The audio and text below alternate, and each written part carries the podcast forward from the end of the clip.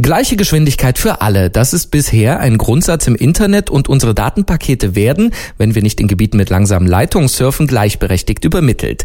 Netzneutralität heißt dieses Prinzip und ist in letzter Zeit häufiger in die Schlagzeilen geraten, denn Konzerne wie die Telekom, die denken immer mal wieder laut darüber nach, verschiedene Geschwindigkeitsklassen im Netz aufzumachen. So auch diese Woche wieder. Welche Konsequenzen das für uns Nutzer hätte und wie sich die Bundesregierung dazu verhält, darüber sprechen wir mit Markus Beckedahl von netzpolitik.org und ich sage schön Schönen guten Tag. Guten Tag. Ja, die Diskussion um die Netzneutralität, die schwelt ja schon seit Monaten oder Jahren. Ähm, eigentlich die Frage ist ja für viele Beobachter, gibt es diese Netzneutralität überhaupt noch?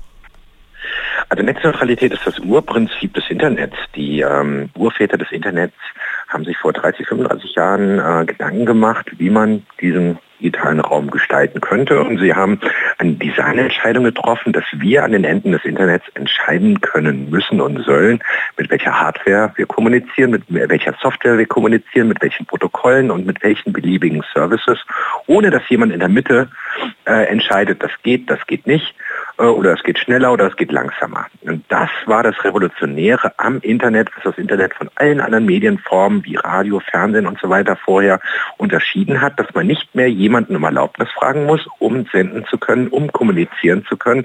Und dadurch sind sehr viele Innovationen entstanden. Seit einigen Jahren gibt es allerdings Hardware, die es Telekommunikationsunternehmen ermöglichen, in der Mitte des Netzes äh, einfach mal zu bestimmen, was schneller geht, was langsamer geht, äh, was vielleicht auch nicht durchgeht. Und diese Hardware weckt Begehrlichkeiten, dieses Urprinzip der Netzneutralität aufzugeben und mehr Kontrolle über die Netze zu bekommen und damit mehr Geld zu verdienen.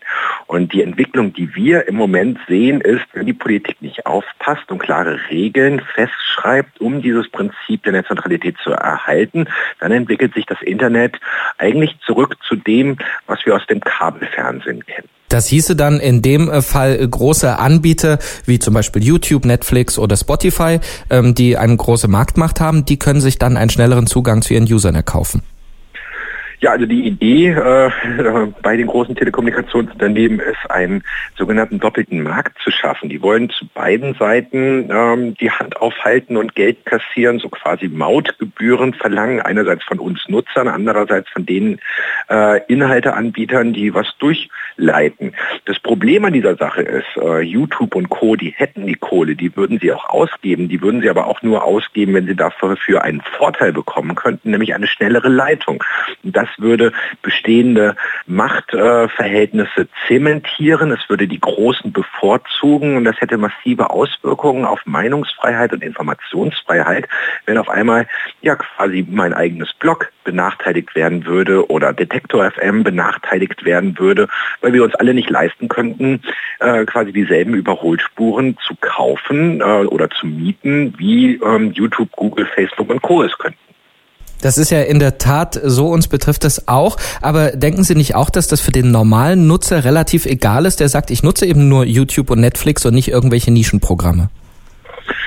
Ja, das Problem ist, ähm, sowas wie Netflix wäre vielleicht gar nicht erst entstanden und YouTube wäre auch gar nicht erst entstanden, ähm, wenn es dieses Prinzip der Netzneutralität nicht gegeben hätte. Ähm, wir müssen uns halt überlegen, wollen wir quasi den Status quo festzementieren? Ähm, wollen wir in so einer Welt leben, wo man dann einfach mehr oder weniger weiterhin konsumiert oder wollen wir eine Welt haben, die uns das Internet gebracht hat, wo wir selbst alle auch gestalten können, wo wir alle selbst kommunizieren können, wo nicht alles unbedingt unbedingt ein Geschäftsmodell ist, sondern wo ganz viel Innovationen entstehen und vielleicht ähm, das neue YouTube irgendwie gerade irgendwo im Entstehen ist, was vielleicht keine Chance hätte, wenn man als Start-up oder als nicht kommerzielles Projekt erstmal mit den Anwälten eines Telekommunikationsunternehmens verhandeln müsste, um gleiche Zugangschancen wie große bestehende etablierte Anbieter zu bekommen.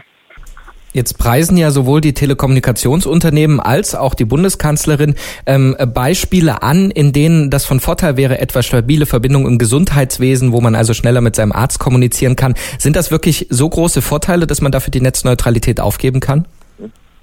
Also wir finden das ein bisschen absurd. Deutschland liegt im hinteren Mittelfeld im europäischen Vergleich, was den Breitbandausbau betrifft.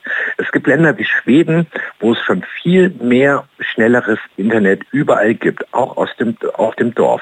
Dort hat man diese Diskussion nicht, weil wenn Sie sehr schnelles Internet überall haben, wenn Sie überall Glasfaserkabel schon hingelegt haben, dann müssen Sie nicht über Verknappung diskutieren, dann müssen Sie nicht äh, über den Abbau der Netzneutralität diskutieren, sondern da können dann auch irgendwie die äh, Gespräche mit Ihrem Arzt schnell über die Glasfaserkabel geleitet werden.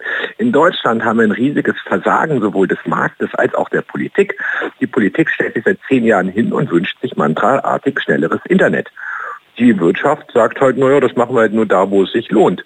In anderen Staaten äh, ist die Politik, sind die Gesellschaften auch bereit, etwas da rein zu investieren, um auch Internet irgendwo überall hinzubringen, wo es Sinn macht. Also insofern haben wir hier ein totales Versagen in Deutschland und erst das schafft diese Debatte über äh, die Frage, wie kann man denn jetzt mit ganz knappen Ressourcen irgendwie noch ermöglichen, dass bestimmte Sachen schneller durchgeleitet werden. Und wir sagen, das ist die vollkommen falsche Debatte. Wir sollten darüber reden, wie kriegen wir denn jetzt mal einen besseren äh, Netzausbau hin, wie kriegen wir Glasfaser hin. Und das sollte uns etwas wert sein. Und in der Tat, zumindest auf dem Papier, ist es der aktuellen Bundesregierung etwas wert. Es gibt ja jetzt sogar einen Minister für digitale Infrastruktur und im Koalitionsvertrag von CDU, CSU und SPD, da steht, man wolle die Netzneutralität sichern und die Bundesnetzagentur soll das überwachen. Reicht das aus, damit wir eben nicht äh, die Netzneutralität verlieren und dass die Netze besser werden? Nee, das reicht überhaupt nicht aus. Also erstmal steckt der Teufel im Detail. Für Netzneutralität sind alle. Wenn man mal genau Netzneutralität definiert, stellt man halt fest, dass äh, ja eigentlich alle nur dafür sind, weil man Angst hat, wenn man äh, irgendwie dagegen wäre, der Buhmann zu sein. Aber ähm, im Moment plant unsere Bundesregierung, die Netzneutralität einfach abzuschaffen und stell, stellt sich lächelnd äh, vor die Bürgerinnen und Bürger und sagt, man möchte die Netzneutralität schützen. So geht das halt eigentlich nicht. Welche gesellschaftlichen Milieus müssten äh, dagegen jetzt so aufbegehren, dass äh, gerade eine große Koalition sich davon noch abbringen lässt? Also eigentlich sind erstmal alle Inhalteanbieter betroffen. Weil äh, wenn man irgendwann mit Telekom, Vodafone und Co. verhandeln muss, äh, ob jetzt die eigenen Inhalte gleichberechtigt mit den großen Anbietern durchgeleitet werden kann, dann ist es eine Frage von Meinungsvielfalt, von Meinungsfreiheit, von Informationsfreiheit und das sind äh, Grundrechtsfragen, ähm, die in dieser Debatte tangiert werden. Es sind auch Fragen des Wettbewerbs. Ähm, ist mein Angebot gleichberechtigt zu den Großen oder nicht?